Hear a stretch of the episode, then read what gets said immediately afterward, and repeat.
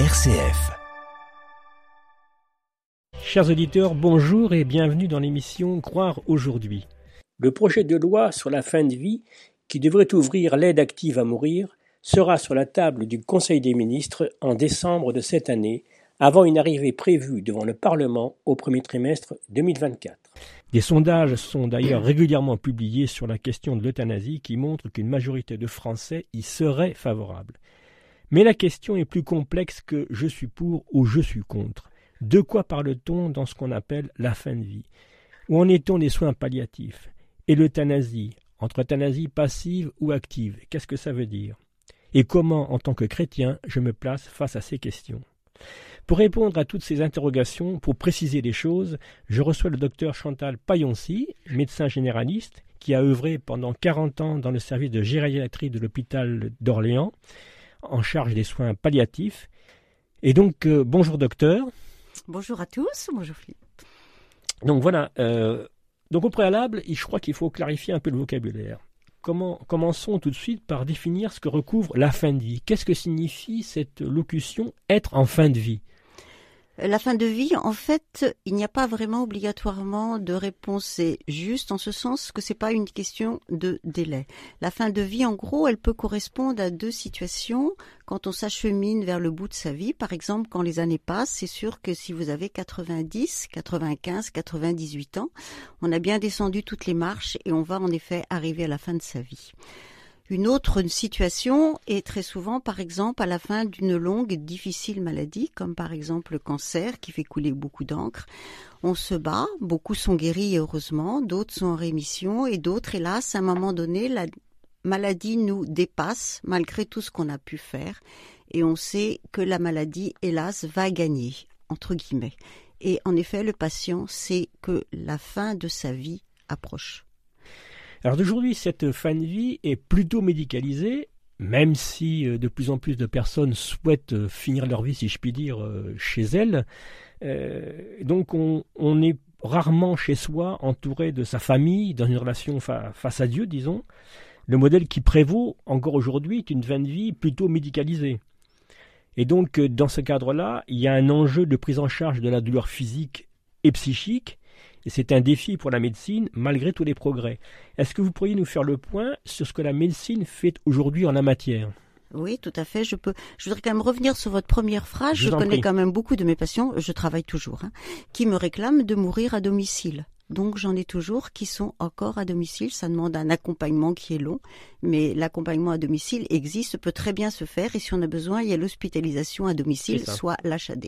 C'est pareil, de même, il y a des EHPAD, maisons de retraite, qui se battent pour garder leurs patients jusqu'au bout parce qu'elles les connaissent et on les accompagne là aussi jusqu'au bout en EHPAD.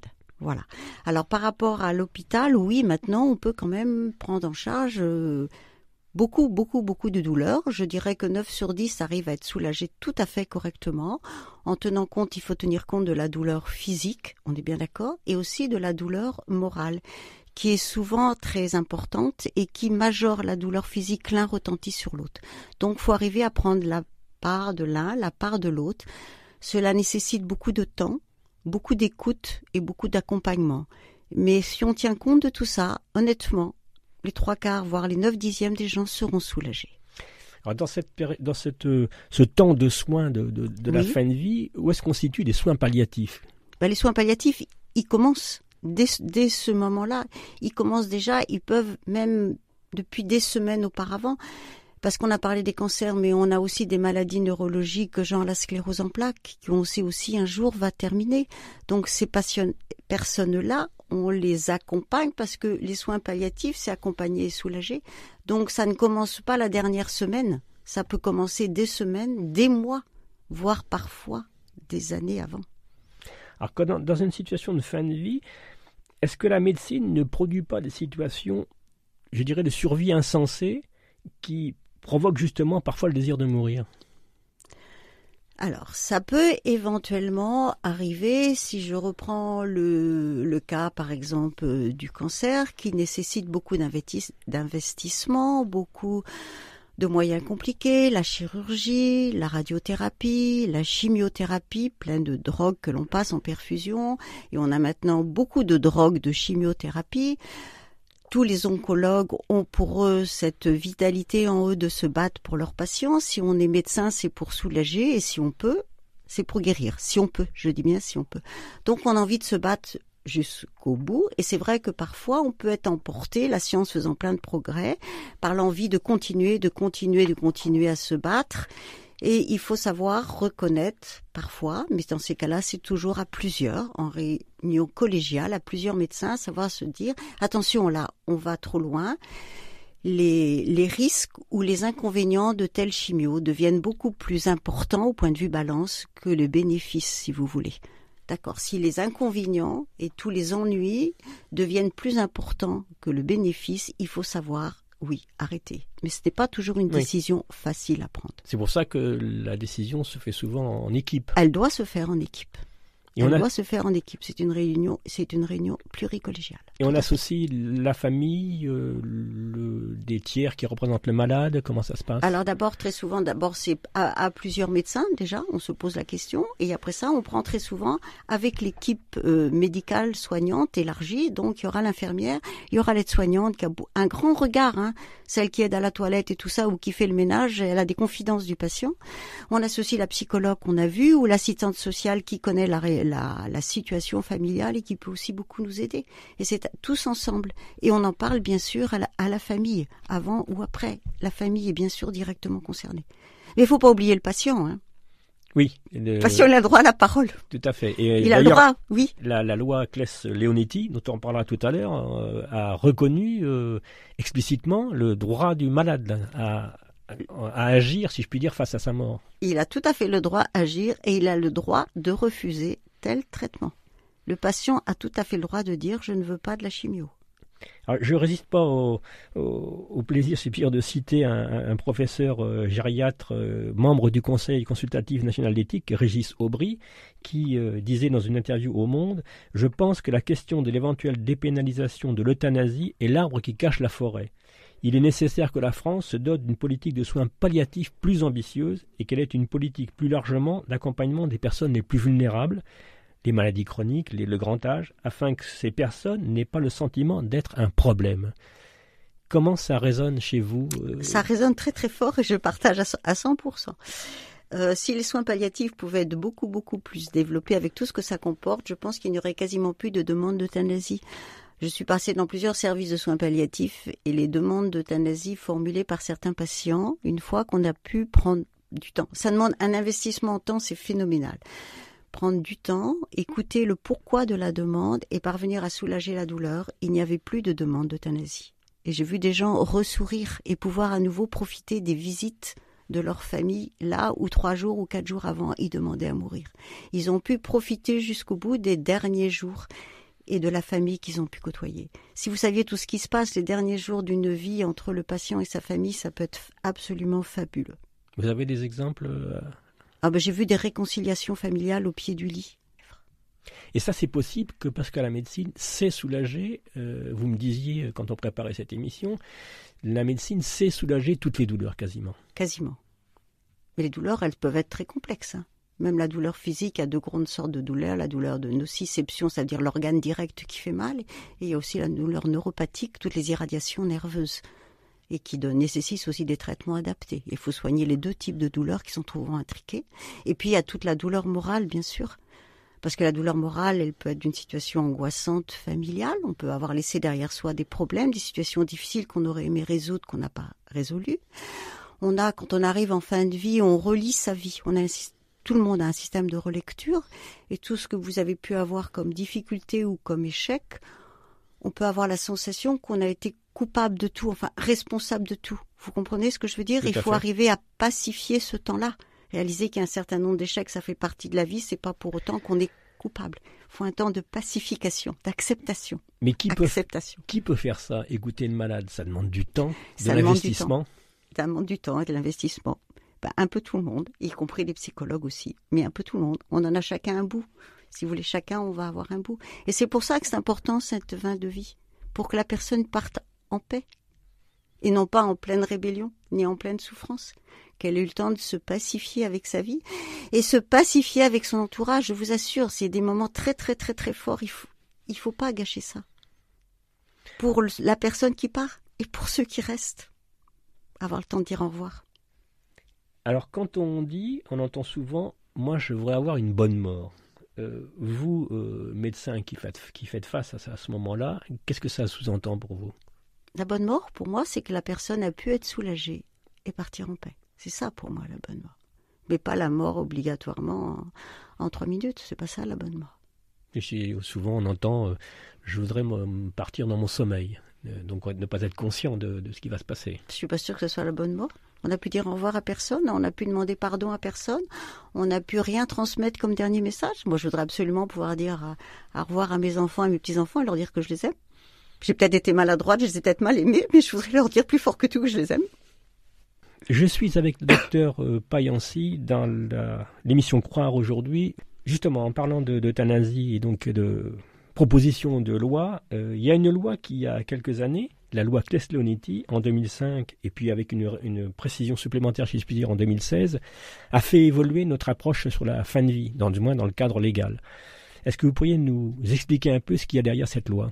Eh bien, dans cette loi, justement, on remet vraiment au centre le patient, en ce sens que le patient a tout à fait parfaitement le droit de s'exprimer et de dire un certain nombre de choses. Comme je vous l'ai dit tout à l'heure, par exemple, il a le droit de refuser un traitement s'il juge qu'il est trop agressif et qu'il n'en a pas envie. Quand à un moment donné, il pourra nous dire oui, je ne veux plus de la chimio, je n'en veux plus, je n'en peux plus, je suis épuisé, je n'arrête pas de maigrir, je n'arrête pas de vomir, je n'en veux plus de la chimio.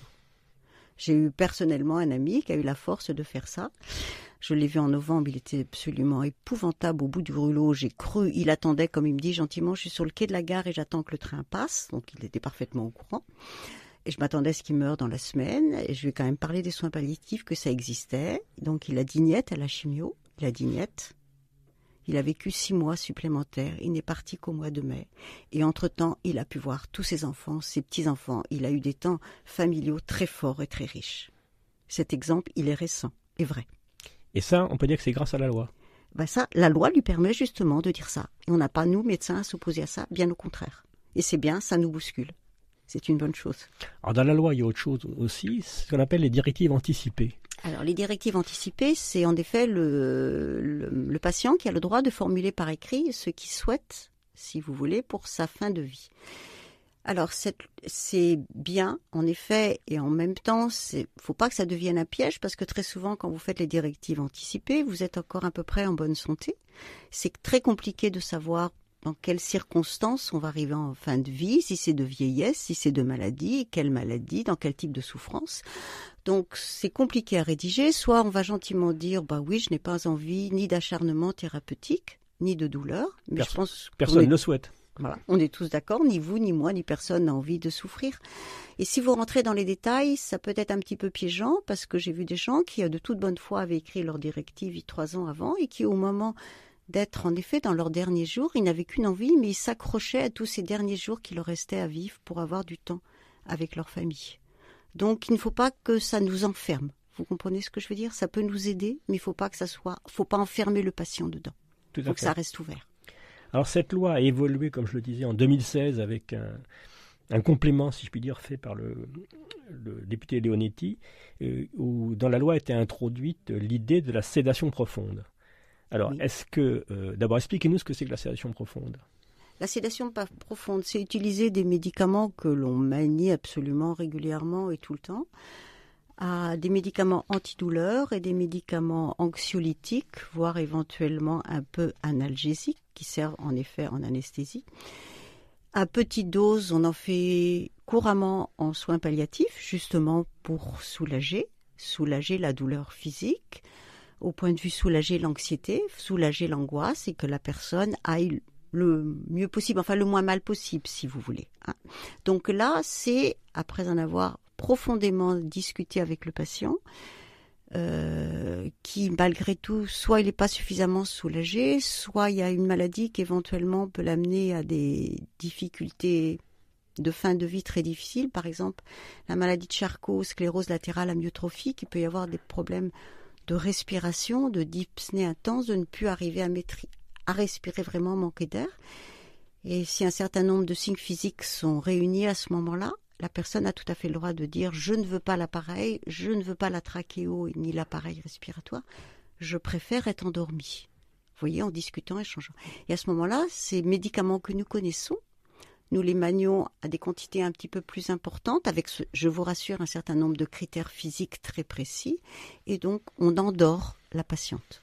Mais dans ce geste, euh, elle est endormie. On est bien d'accord. Je ne la fais pas mourir. Quand elle s'endort, elle peut s'endormir définitivement. Elle peut, en effet. à partir du moment où vous dites, on parlait avant de sédation légère, par exemple, on peut ponctuellement manier ses doses. Hein, la personne, je peux la faire dormir 24, 48 heures. Et si elle a son fils qui arrive des États-Unis, je sais pas, mardi après-midi, quand le fils arrive, on peut lever cette sédation et la réveiller. Ça, c'est une sédation légère. Et elle profite de, de son fils ou de son petit-fils, on est d'accord. Et puis si elle demande à être endormie à la fin de la visite, on la rendort. Ça, c'est sédation légère. Quand on arrive au stade de sédation profonde, dans le cas de la personne, on sait qu'on arrive vraiment à la fin de sa vie et qu'elle ne veut pas, par exemple, avoir ce souci respiratoire qui est très très angoissant et très compliqué. Alors on va manier un peu différemment ces médicaments que l'on connaît, à des doses plus élevées, et on ne lèvera pas cette sédation. On ne réveillera plus la personne, mais en accord avec elle. On en a parlé et c'est elle qui nous le demande. C'est un accord écrit qui est consigné sur le dossier. Et cette sédation peut aller jusqu'à la mort Non, ça sera la maladie qui va nous emmener à la mort c'est la maladie, soit le cancer qui se termine, soit par exemple la sclérose latérale. En effet, les muscles ne répondent pas. Mais c'est pas ce qu'on va faire à ce moment-là. Si je fais la sédation à 10 heures du matin, elle va pas mourir à midi. Donc à ceux Je ne sais pas quand elle va mourir parce que la vie comme la mort m'échappe. Elle m'appartient pas. À ceux qui disent que cette euh, que la loi, en fin de compte, euh, de cela, qui donc qui a introduit la sédation profonde, est une euthanasie déguisée, vous dites non, c'est pas. C'est pas, c'est pas, ça. C'est pas ça. C'est pas ça, parce que euthanasie, c'est faire une injection mortelle avec le but de donner la mort. Oui, il y a un geste volontaire de quelqu'un d'autre que le malade. Hein, voilà. Là, c'est pas du tout ça. Donc, euh, donc malgré ces évolutions législatives, pardon, euh, avec cette sédation qui, qui, est de, où on n'a pas l'intention de donner la mort, la sédation profonde, est-ce qu'il ne faut pas s'étonner quand même de cette demande intense d'euthanasie, donc ce qui se manifeste dans cet amendement qui, n'a pas été voté euh, le 8 avril dernier euh, Qu'est-ce qui se passe dans cette volonté de vouloir à tout prix passer à, à, un geste plus actif, si je puis dire, de l'euthanasie? Parce que je pense que dans tout ça, il y a le refus de, la mort, le refus du mourir. On ne veut plus voir la mort en face. Je suis désolée, à partir du moment où l'on est, on est mortel. C'est un psychologue, je me souviens, sur politique, qui m'avait dit ça. Mais vous, mesdames, vous donnez la vie, mais vous donnez la mort en même temps. Un tollé de la part de nous toutes les femmes, bien sûr. Mais dit, mais si, votre enfant, il va mourir, ça fait partie de la vie. et je pense qu'on a la mort fait partie de la vie. Et je pense qu'on a perdu cette habitude. Avant, on la voyait la mort, on la cachait pas. Les petits enfants, ils allaient dire au revoir à leur grand-père et à leur grand-mère, puisque ça se passait à domicile, tout le monde autour du lit. Il faut pas oublier, nous sommes mortels. Maintenant, on ne veut plus le voir. On voudrait avoir la forme jusqu'au bout, euh, faire du sport jusqu'au bout, bonne santé, tout ce que vous voulez. Voilà. C'est ça qu'on refuse. Et votre engagement chrétien, euh, qu'est-ce qui vous apporte dans ces moments où vous faites face à un malade qui, qui, souhaite mourir, qui, qui appelle euh, en fin de compte euh, le geste euh, définitif, si je puis dire? Lui rappeler qu'il a de l'importance, lui rappeler qu'il a de la valeur. D'une façon ou d'une autre, il est, il est unique. Je ne vais pas lui dire s'il n'est pas chrétien, mais au fond de moi, il est créé, à l'image de Dieu. Donc de toute façon, chaque personne est digne, digne jusqu'au bout, même à 90 ans, toute petite vieille, même avec un cancer où vous avez des gens très très très maigres, un peu méconnaissables parfois la personne est digne jusqu'au bout et sa vie est digne. Donc sa vie a de l'importance en tant que telle, a de l'importance pour ses proches. Et c'est ça qui compte. Avec beaucoup d'écoute et beaucoup de regard, euh, on fait passer plein de choses dans le regard, même quand on a nos masques, heureusement. Merci, docteur, euh, pour cet euh, éclairage précis et autorisé surtout sur ces questions. Merci, chers auditeurs, de votre fidélité et à bientôt, j'espère, dans l'émission Croire aujourd'hui.